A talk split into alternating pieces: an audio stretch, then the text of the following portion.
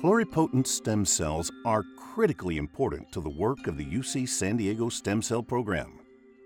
They allow the Muotri Lab to grow neurons with neurological defects, and Karl Wahlin's lab to grow retinal cells with eye diseases, so they can try to find cures.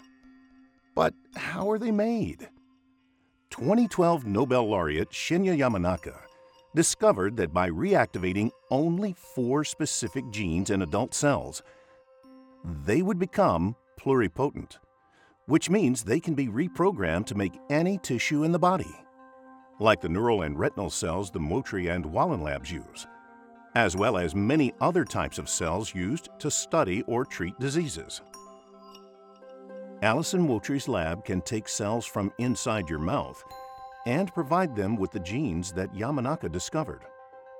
The genes are introduced into the cells using viruses that can deliver the genes in a way similar to how a virus causes infection in a cell. The genes cause the cells to produce specific proteins. These proteins enter the nucleus and act on the cell's DNA.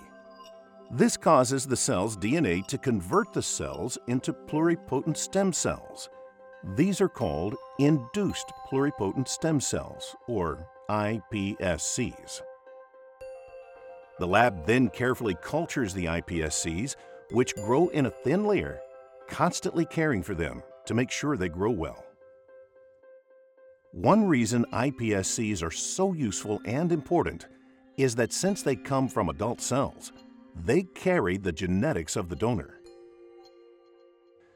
This allows the Muotri, Wahlin, and other labs to capture the genomes of real disorders so they can work with the cells to find real cures which the UC San Diego Stem Cell Program is doing right now.